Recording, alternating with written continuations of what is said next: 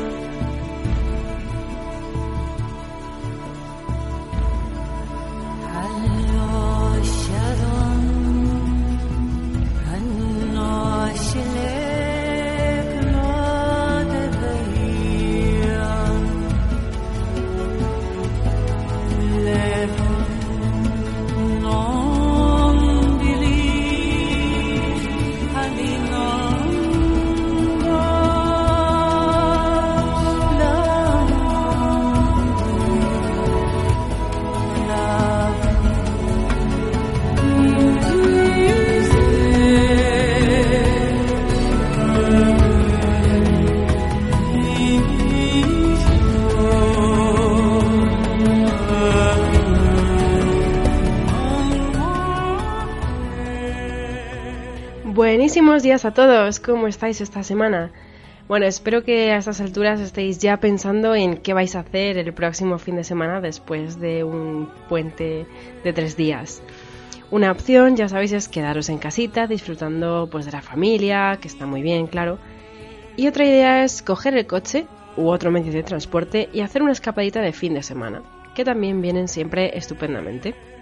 Y es que ya sabéis lo que nos gusta a nosotros en Radio Viajera hacer escapaditas. Así que si estáis pensando en ir a algún lugar chulo y no se os ocurre nada, os damos algunas ideas en nuestra emisora. Y yo concretamente os voy a hablar de castillos, como todas las semanas. Castillos que podéis visitar como parte de vuestra ruta de fin de semana. En este programa de hoy quiero centrarme en un lugar de gran riqueza que tenemos la suerte de tener en España aunque no está tan pegadito como el resto de comunidades. Hablamos de los castillos insulares, que son edificaciones maravillosas situadas tanto en las Islas Canarias como en las Baleares y que muchas veces pasan desapercibidas solamente por el hecho de estar en una isla y no encontrarse en la península ibérica, pero que realmente tienen muchísimo por descubrir. En un principio pensé en hablaros en un único programa sobre los castillos de las dos islas, pero me di cuenta de que tienen tantas cosas que ofrecer que para poder contaros tranquilamente más cositas lo vamos a hacer en dos episodios. Así que en el programa de hoy nos vamos a centrar en las Islas Baleares y en próximos programas hablaremos de castillos situados en Canarias. Así que, sin más dilación, bienvenidos a un nuevo, eh, nuevo episodio de Amigos de los Castillos.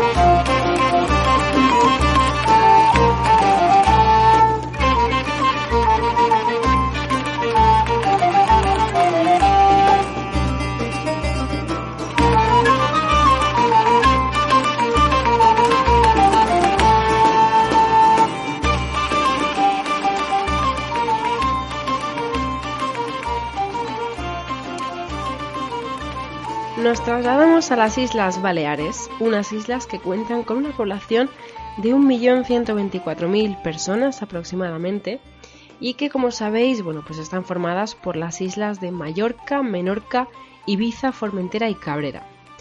Imaginaos si cinco islas dan para tener castillos impresionantes que ver. Así que empezamos hablando del castillo de Alaró, en la isla de Mallorca.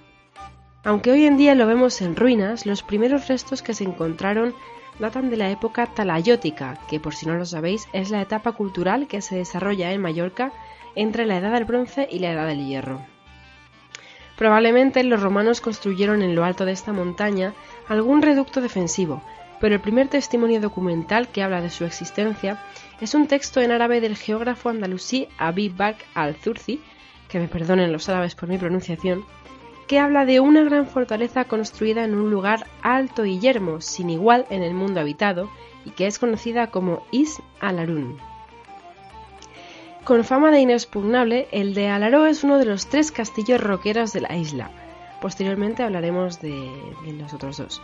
Fue construido con finalidad militar y sirvió de estancia para los conquistadores de la isla. Es una construcción militar fortificada ubicada en la cima de una montaña que se llama Puig de Alaró, de la que hay constancia histórica de un asentamiento desde el año 902, cuando los sarracenos llegaron a la isla. En aquellos tiempos ya había una fortificación que resistió a la incursión árabe durante ocho años y seis meses. La fortificación fue ocupada sucesivamente por los conquistadores de la isla. Fue una de las últimas resistencias árabes en la isla tras la llegada de Jaime I el Conquistador en 1229. A partir de los siglos XIV y XV, el castillo fue progresivamente abandonado, si bien se mantuvo una guarnición militar hasta 1741. Desde este momento, la zona se utiliza únicamente con fines religiosos, dado que cerca del castillo, en su interior, se construyó el oratorio de la Mare de Deu del Refugi en el año 1622. Con el retorno de Jaime II se potenció la devoción popular hacia los dos personajes, siendo venerados durante varios siglos como mártires y santos, con su imaginería en retablos y en cuadros de varias iglesias de la isla de Mallorca. Se conserva la muralla del castillo con cinco torres. A la entrada del recinto se halla un primer portal de acceso que está ubicado en la antemuralla. Más arriba se accede a una segunda puerta imbuida en la torre del homenaje, popularmente conocida como el Constipador. Otra de las torres, llamada Prisión de los Moros o Torre de la Cueva, se erige sobre la cueva de San Antonio, vestigio de una antigua ocupación eremítica del siglo XVII. Del interior del recinto destacan el oratorio de la Mare de Deu del Refugi, la hospedería actualmente integrada en la ruta de la Pedra en Sec y cinco aljibes. Ya desde el siglo XVII el oratorio convirtió en lugar en zona de culto y peregrinación. Otra de las torres, llamada Prisión de los Moros o Torre de la Cueva, como comentábamos antes, el castillo se encuentra ubicado en una zona privilegiada de la Sierra de Tramontana, que es Patrimonio de la Humanidad por la UNESCO, y desde ahí se pueden contemplar una de las estampas más bellas de toda la isla y que seguramente habréis visto miles de veces en fotografías. Las anécdotas y leyendas asociadas al castillo, que ya sabéis que nos encantan, enriquecen su historia, y hoy queremos destacar dos leyendas relacionadas con el castillo de Alaró. La primera es la leyenda de la pisada del caballo del rey Jaume I. La arremetida a la fortificación, considerada l'Opus Fort Castel del Rey, traducido lo más, el castillo más fuerte del reino, por parte de Jaume y sus hombres fue por el camino actual de su vida, puesto que no hay otro punto de acometida. Los vigilantes de la atalaya pensaron que podrían apoderarse del monarca y bajaron a apresarlo. Cuenta la leyenda que en el punto más escarpado, donde comienzan las escaleras, en una de las piedras cerca del portal del antemuro, hay una marca redonda que se atribuye popularmente a la pisada del caballo del rey Jaume I, cuando éste se alzó y avanzó contra los enemigos con tanta fuerza que las marcas de las pezuñas todavía hoy son visibles en la piedra. El rey siguió avanzando, matando a todos cuantos se ponían por delante y llenando las paredes de los acantilados de tanta sangre de los sarracenos que al atardecer éstas cogen un intenso color anaranjado, fruto de toda la sangre que todavía no se ha podido eliminar de las rocas. Los sarracenos subieron por las escaleras del castillo para encerrarse, pero el rey se acercó tanto que los impidió cerrar la puerta y entró con todos los suyos. Los infortunados asediados solamente podían escapar de los cristianos si se lanzaban desde las rocas. Para evitar hacerse daño, pusieron la cabeza dentro de tinajas porque creyeron que les amortiguaría la caída. Así que ya sabéis, si veis una marca redonda en las piedras o manchas que pueden ser de sangre probablemente sean las de este suceso protagonizado por Jaume I. Y la segunda leyenda más conocida de Alaró es la que se llama, o popularmente se hace llamar, en Cabrit y en Basa.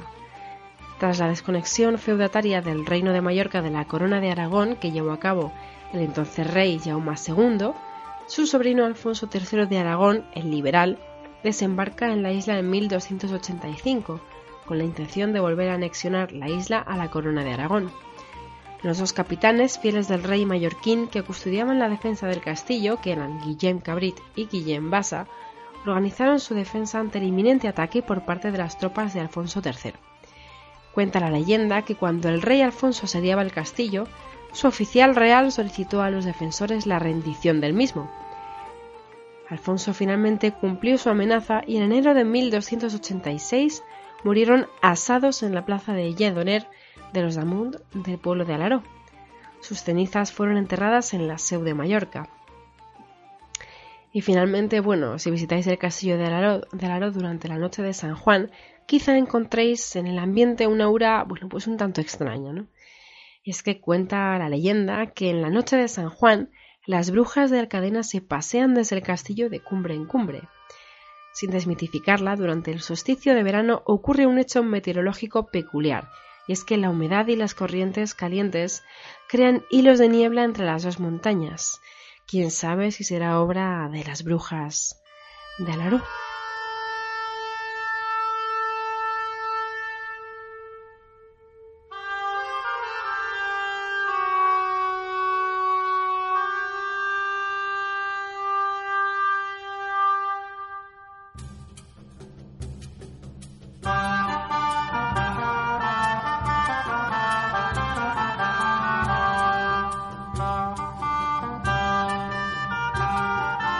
Hablamos ahora de otro castillo también situado en Mallorca, que es el castillo de Cap de Pera.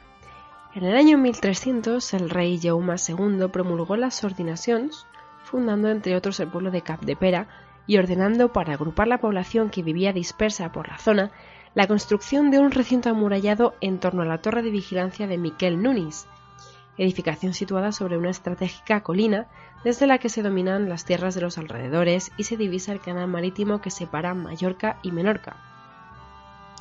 En el castillo de Cap de Pera destaca la iglesia dentro del castillo, el recinto amurallado, la vista panorámica desde la iglesia, el Cristo de talla gótica de madera de naranjo y la torre de defensa de Caniamel, que es también la torre más importante de Mallorca. Primero se edificó la iglesia y una cisterna. La construcción de las murallas finalizó a final del siglo XIV, incorporándose después las torres para mejorar la defensa de la fortificación. La iglesia se amplió en los siglos XVI y XVIII y su interior acoge la talla de un Cristo del siglo más o menos XIV o XV y la imagen de estilo gótica de la Virgen de la Esperanza, patrona de Captepera, venerada desde el siglo XVI gran parte de la población de Capdepera no era partidaria, de abandonar sus tierras para vivir dentro del castillo. Por ese motivo se ordenó a todos los pobladores que durante las noches se encerraran armados dentro del recinto para reforzar su defensa. Inicialmente se construyeron dentro del castillo una cincuentena de casas que al final del siglo XVI, debido al gran número de desembarcos de piratas y corsarios que había en esa época, pasarían a ser más de 150, ocupando la mayoría de huertos disponibles. El actual núcleo urbano de Cap de Pera se conforma a partir del siglo XVII, momento en el que los pobladores del castillo empiezan a abandonarlo para instalarse a los pies de la colina. Al final del siglo XVIII tan solo, quedaban 25 casas habitadas dentro del recinto, y el nuevo núcleo de población ubicado fuera de las murallas ya disponía de más de 200. A partir de las reformas del siglo XVIII impulsadas por la monarquía española, la vigilancia y la defensa de la costa pasaron a manos de militares profesionales, por lo que el recinto se convirtió en un cuartel bajo la autoridad de un gobernador. De esta época es de la que data la Casa del Gobernador, una de las pocas viviendas que se conservan dentro del castillo, ya que sus pobladores aprovecharon las piedras de las casas para edificar las nuevas. Los militares abandonaron el castillo en 1854 y este pasó a ser propiedad privada hasta que en 1983 sus propietarios lo donaron al ayuntamiento de Cap de Pera, institución que en el año 2000 organizó la conmemoración de los 700 años del castillo. Este castillo también guarda su propia leyenda, aunque bueno, esta se pierde un poco en el tiempo, cuando el Mediterráneo estaba infestado de piratas y las costas baleares se enfrentaban a una lucha eterna contra esos invasores. Desde este recinto, que encerraba entre sus murallas a toda la población, se divisaron a las naves de estos indeseables huéspedes, ¿no? que no eran para nada bienvenidos. La guardia había tocado alarma. De nuevo, la costa nordeste de Mallorca se veía amenazada por el ejército musulmán, pero esta vez era diferente. Los guardias que vigilaban desde las torres no daban crédito a lo que se les venía encima, a donde quiera que dirigieran la mirada no veían más que musulmanes. Por momentos parecía que se multiplicaban. No era posible afrontar la lucha con la más mínima esperanza de éxito. Entonces los paisanos del pueblo se acordaron de su fe cristiana. La Virgen de la Esperanza, patrona del pueblo, fue invocada y fue llevada a toda prisa desde la capilla de la fortaleza a la torre de Saboira. No quedaba nada más que rezar. Y el cielo, pues se ve que tuvo compasión. En cuanto los rezos empezaron, se extendió una espesa niebla que cubrió toda la fortaleza y la costa, evitando con ello el enfrentamiento. Los enemigos lo veían todo blanco y aterrados por verse privados de la visión que tenían de su enemigo, lo tomaron como una señal, así que retrocedieron inmediatamente sin derramamiento de sangre ni de lágrimas. El cielo y Cap de Pera habían ganado una gran batalla.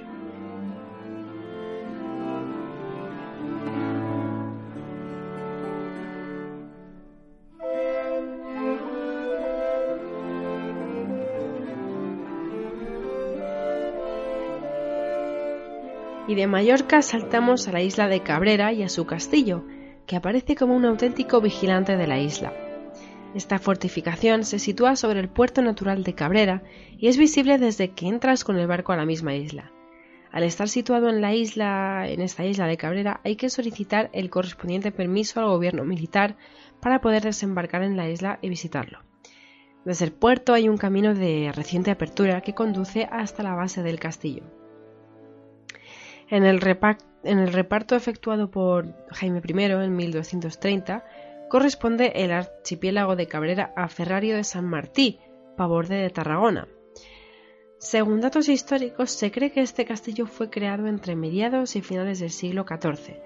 Las primeras noticias escritas que nos sirven para aproximarnos a la fecha de construcción las tenemos en 1410, cuando el gran y general Consell determina la forma de pago a los hermanos Guillem y Pera Garacós, guardas del castillo, los saberes atrasados que ascendían a 1800 libras. Fue en 1425 cuando se firmó un acuerdo con la Universidad de la ciudad y el Reino de Mallorca con la finalidad de defender Cabrera y su castillo. En 1510, dos galeras berberesques atacaron la, la isla quedando la torre destruida y los torreros y pescadores fueron cautivados por estas galeras. Durante el siglo XVI son innumerables las incursiones de piratas que toman Cabrera como base para sucesivos desembarcos en Mallorca, de manera que adquiere gran importancia la posesión del castillo y el dominio de la isla. Tras una larga historia, finalmente en 1716 el castillo fue otorgado al rey de España, quedando bajo su autoridad y siendo además militarizado por soldados. Y en este caso vamos a hablar de una leyenda urbana que dice que al lado del castillo existe un cementerio rural con una única tumba identificada, la de Johannes Bockler, un soldado alemán que murió en la Segunda Guerra Mundial y cuyo cuerpo cayó cerca de Cabrera tras un accidente de avión. Se recuperó su cadáver y lo enterraron en el pequeño cementerio de la isla, al lado de un pescador mallorquín ahogado por las cercanías, y se cuenta que el fantasma del aviador se aparecía por las noches en la guarnición militar. Un día, una delegación alemana exhumó sus restos, trasladándonos al cementerio, de, al cementerio germano que hay en Cuacos de Yuste, en Cáceres, y es que es a la vez un campo santo donde se hayan sepultados pues muchos de los alemanes que cayeron en la guerra civil de España, aunque curiosamente y de forma errónea, quien se enterró en ese lugar fue el pescador y no, y no el militar alemán. Por lo tanto, se cree que su espíritu, el espíritu de Bockler, sigue todavía a día de hoy deambulando por las noches en la isla. Bien, seguimos nuestro recorrido por los castillos centrándonos en el castillo de San Felipe, esta vez en Menorca. Está situado en el puerto de Mao y se levantó a mediados del siglo XVI tras un ataque de Barbarroja a la ciudad. En marzo de 1551 se decidió fortificar las defensas de Menorca porque se consideraba que eran muy inadecuadas. Los ingleses lograron conquistar la isla en 1708, pero no fue hasta 1714 cuando estuvo bajo su soberanía. Reforzaron el castillo de San Felipe basándose siempre en la superioridad naval de la escuadra. Por eso, cuando faltó la defensa naval, Menorca no pudo resistir el ataque, ya que la guarnición de la isla requería entre 6.000 y 10.000 hombres, y la guarnición inglesa tan solo contaba con 2 o 3.000. Tras ganar la batalla naval de Menorca en mayo de 1756, a finales de junio los franceses, bajo el mando del mariscal duque de Richelieu, asaltaron el castillo y Menorca fue conquistada por Francia. En 1763 se firmó el Tratado de París, que daba fin a la Guerra de los Siete Años entre Francia e Inglaterra, y así Menorca fue devuelta a los británicos. En 1779 se inició la guerra entre Inglaterra y España. Los españoles atacaron Menorca y el castillo, y al conquistarla lo demolieron, dejando solamente las torres y baterías precisas para responder ante posibles ataques. En el año 1798 Menorca fue nuevamente conquistada por los ingleses, que reconstruyeron el castillo de San Felipe, pero en 1802 volvió definitivamente a España, después de haberse firmado la paz de Amiens, y los ingleses abandonaron la isla dejando el castillo a medio reconstruir, que se volvió a demoler por orden de Carlos IV en 1805, dejando únicamente las baterías necesarias para la defensa del puerto. Como veis, un castillo que pasó de, manos de unos a otros durante muchos años hasta que finalmente se quedó en España.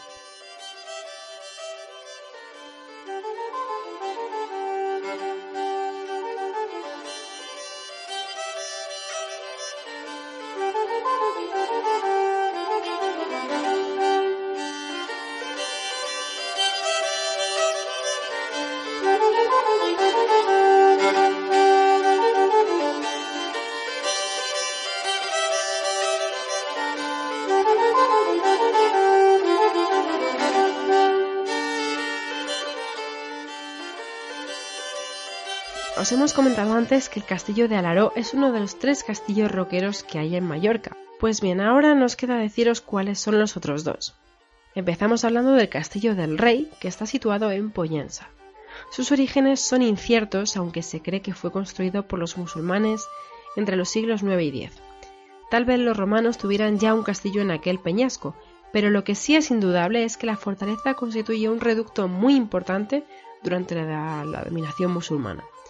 Prueba de ello es que los moros montañeses acaudillados por Shuaib no se rindieron hasta febrero de 1231 después de la conquista de Palma.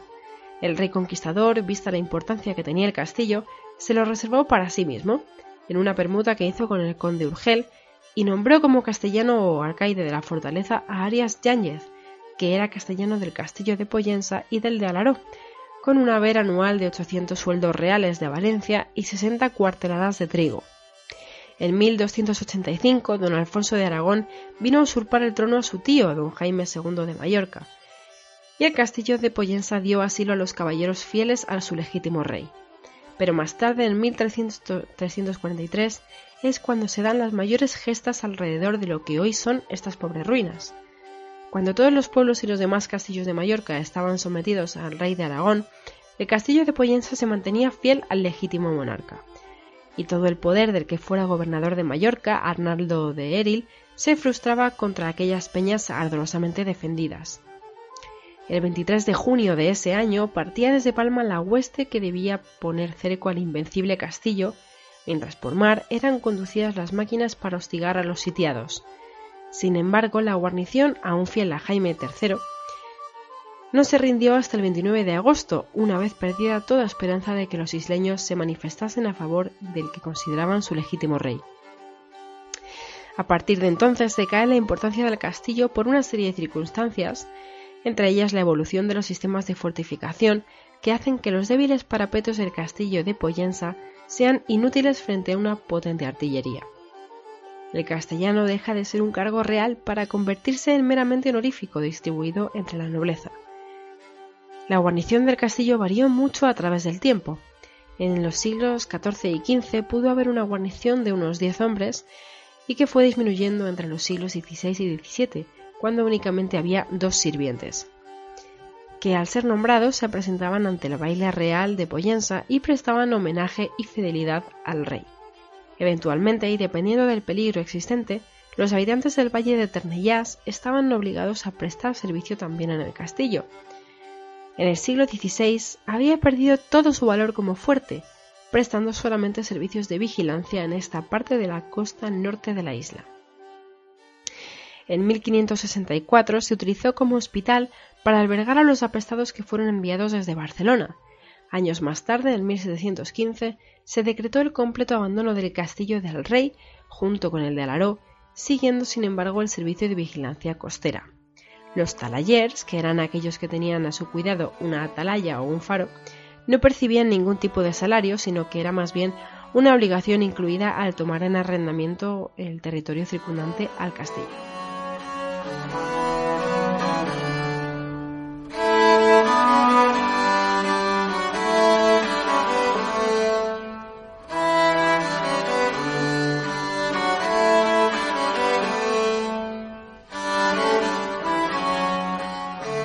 Hablamos ahora del tercero de los castillos roqueros de la isla, el de Santueri, situado en la Sierra de Levante. La zona presenta numerosas cuevas con restos arqueológicos mucho más antiguos que indican un uso continuado de este espacio desde época prehistórica, documentados más o menos desde el bronce antiguo, y que se podría calificar como lugar sagrado de culto. Por otra parte, algunas prospecciones realizadas en el interior del castillo han encontrado restos que indican una ocupación romana y bizantina. Se cree que el recinto ya se utilizó como refugio para la población eh, que había en la zona durante la invasión islámica y que más tarde volvió a ser usado durante la reconquista cristiana de Mallorca por Jaime I en 1229. Es a partir de entonces cuando contamos con más información del castillo de Santueri, que pasó a manos de Nuño Sanz, conde del Rosellón, hasta su muerte en 1241, siendo heredado por su sobrino Jaime I, rey de Mallorca. En 1248, durante la conquista de Mallorca por el rey de Aragón Alfonso III, la resistencia del castillo fue muy escasa, rindiéndose a los pocos días de, ser asediado. Desde esta fecha y hasta mediados del siglo XIV estuvo en funcionamiento ante los continuos enfrentamientos por la titularidad del Reino de Mallorca, y después pasó a ser un lugar de vigilancia ante posibles ataques marítimos. A finales del siglo XV prácticamente se encuentra en desuso, aunque fue un punto de resistencia en el movimiento de la Germanía, enfrentándose a diferentes asedios entre 1522 y 1524 y siendo el único de los tres castillos roqueros de Mallorca que permaneció leal a la corona. Tras esta etapa, el castillo se mantuvo más o menos activo ante posibles amenazas que llegaban desde el mar, pero su degradación y pérdida de importancia fueron en aumento. En 1811 es vendido por el Estado a un propietario particular y abandona totalmente su función de fortaleza. Es un castillo roquero porque se sitúa en la cima de una montaña y aprovecha la orografía para hacerse inexpugnable. Las murallas cierran el perímetro de la cima allí por donde ésta es accesible. El castillo se forma por la combinación de rocas, acantilados y murallas, delimitando un recinto sobre la montaña. Su cometido era vigilar la costa sureste de Mallorca, y desde él se divisa perfectamente todo el mar. Otros castillos de Mallorca del mismo tipo son, como ya hemos comentado, el Castillo del Rey y el Castillo de Alaró. Estos castillos roqueros quedaron obsoletos con la aparición de la artillería. Al estar sobre cimas eran un blanco muy fácil y la artillería defensiva no era ya útil porque disparar y acertar desde la altura era muy difícil.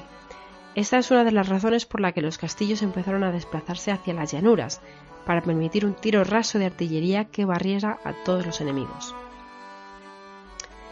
En general, Felanitz, eh, que es donde se sitúa este castillo, es un municipio sobre el que ronda la sombra de muchas leyendas, pero hoy queremos destacar una que afecta directamente a su castillo, y que es la fiesta de los cuervos.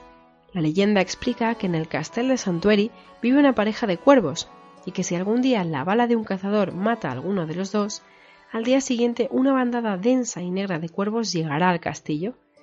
Cuando la bandada se retire, uno de los nuevos cuervos recién llegados del mismo sexo que el cuervo muerto se quedará en el castillo con el superviviente, manteniéndose eternamente la pareja de cuervos que vigila y guarda el castillo.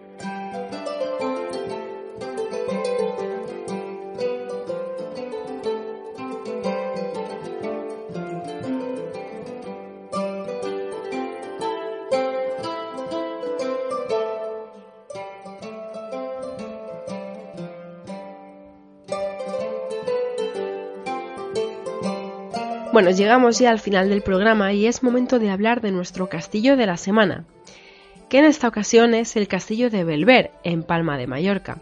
Y para mí el castillo con la forma más original de todos los de, de todas las cinco islas, puesto que es un castillo con forma circular. El castillo de Belver recibe su nombre del, del idioma catalán, que significa bonitas vistas. Es el único castillo de planta circular de España y uno de los pocos de Europa y el más antiguo de este tipo, de ahí que sea nuestro castillo de la semana. Ese perfil redondo y su torre principal, que se pueden ver desde muchos puntos de Palma, albergan además el Museo de Historia de la ciudad. El castillo de Belver es de estilo gótico mallorquín y fue construido a principios del siglo XIV, entre los años 1300 y 1310, por orden del rey Jaime II de Mallorca. Se encuentra sobre un montículo de 112 metros sobre el nivel del mar en una zona rodeada de bosque. Al ser construido para albergar la corte real de Jaime II de Mallorca, su estructura combina las necesidades palaciegas con elementos defensivos. Tiene un diseño de planta circular con torres también circulares adosadas al castillo. El castillo de Berber fue la inspiración del austriaco de Mittelstetten, que aunque no tiene torres, sí cuenta con una galería superpuesta en el patio, con arcos muy rebajados y columnas de planta circular, este castillo de Austria y el de Restormel, en Cornualles, Inglaterra, son los tres únicos europeos de planta circular. El castillo de Belver tiene una triple torre de defensa y un alto torreón independiente conocido como Torre del Homenaje, unido al castillo principal por un pequeño puente. Las torres menores están adosadas y la del homenaje está atravesada por un muro por lo que está adosada. Una vez construido este castillo, debido a la introducción de la artillería, desaparecieron las almenas de la terraza superior y de la barbacana, y algo más tarde de todas las torres. Se construyeron troneras en el Rebellín y la barbacana, cambiando el punto de acceso al mismo. En 1713, durante la Guerra de Sucesión, se construyó un estrado cubierto actualmente en mal estado de conservación, invadido por pinar o ajardinado en la entrada, a pesar de su valor histórico. Tanto su muralla como su patio interior son circulares, al igual que sus cuatro torres. Una de estas torres es la del homenaje, que está unida al cuerpo central por un pasadizo volante y que se encuentra separada del resto del edificio y en su interior se encuentra un oscuro calabozo conocido como la olla, donde podemos ver numerosas marcas que hacían los presos que se pasaron por allí hasta bien entrado el siglo XX. Entre estos presos destaca el escritor y político Gaspar Melchor de Jovellanos, que en 1801 fue detenido por orden de Godoy, permaneciendo siete años que no desaprovechó para seguir escribiendo hasta que fue liberado tras el motín de Aranjuez. El palacio está estructurado en dos plantas y la terraza alrededor del patio central. En la planta baja está el patio de armas destinada para los criados y la dotación militar y eh, el que hoy en día es el Museo de Historia de la ciudad. En la planta superior encontramos la capilla de San Marcos, la sala de Jovellanos, el salón del trono y la cocina, donde se expone una maqueta de la colina de Belver. En la planta de la terraza, que era extraordinaria para la función de vigilancia, tanto del exterior como del interior del castillo, tenemos unas inmejorables vistas. Y como os podéis imaginar, un castillo tan singular como este tiene multitud de, leyendas que se ciernen sobre él. La primera hace alusión a la bruja Joana. Una de las cavidades que se encuentran en la zona de Belver está relacionada con la historia de esta bruja, quien parece que existió en el siglo XVII. Hacía sortilegios y su cueva estaba protegida por una higuera muerta. Pues bien, cuenta la leyenda que un alcaide malvado había llegado procedente de la península y había abandonado a su esposa y a su hija recién nacidas. Ellas estuvieron vagando por el bosque de Belver hasta que la hija creció y se convirtió en una mujer muy bella. Entonces su padre, sin saber que era su hija, se enamoró de ella y la raptó para llevársela al castillo, donde la violó. Ella, al despertarse deshonrada, se suicidó. Mientras tanto, su madre no sabía lo que le había ocurrido y pidió ayuda a una anciana que vivía en el bosque para encontrar a su hija. Esta mujer anciana le dijo que recurriese a la brujería para recuperarla, así que desesperadamente lo aceptó y vendió su alma al diablo. Una semana después vino un caballero que mató al alcaide del castillo, mientras la mujer, desesperada por la muerte de su esposo y de su hija, se quedó viviendo en una cueva y vagando por el bosque. Se cree que este es el origen de la bruja Joana. Y de las brujas pasamos ahora a los fantasmas. Y es que, según algunas historias, parece ser que hay testigos de que en el castillo de Belver se pueden sentir unas presencias de unos fantasmas que habitan el castillo, concretamente la zona donde estuvo preso Gaspar Melchor de Jovellanos y donde se encuentran los restos arqueológicos de la época romana de Palma.